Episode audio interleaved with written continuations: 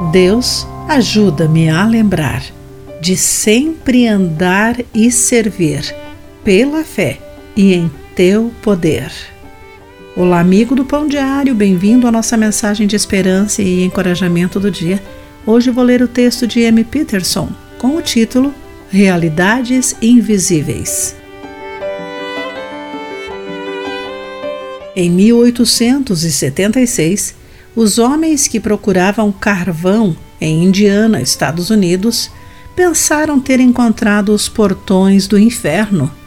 O historiador John Barlow Martin relata que a quase 200 metros sob a superfície havia fumaças exaladas em meio a barulhos impressionantes.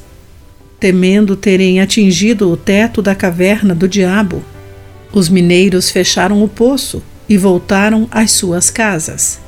Os mineiros, é claro, estavam enganados e, anos depois, perfurariam novamente e se tornariam ricos com o gás natural. Mesmo que eles estivessem enganados, sinto-me com um pouco de inveja deles. Esses mineiros viviam com uma percepção do mundo espiritual que muitas vezes falta na minha própria vida. Para mim, é fácil viver como se o sobrenatural e o natural raramente se cruzassem e esquecer que não lutamos contra inimigos de carne e sangue, mas contra espíritos malignos nas esferas celestiais, conforme Efésios capítulo 6, versículo 12. Quando vemos o mal vencendo no mundo, não devemos desistir ou tentar combatê-lo com as próprias forças. Em vez disso, devemos resistir ao mal vestindo toda a armadura de Deus.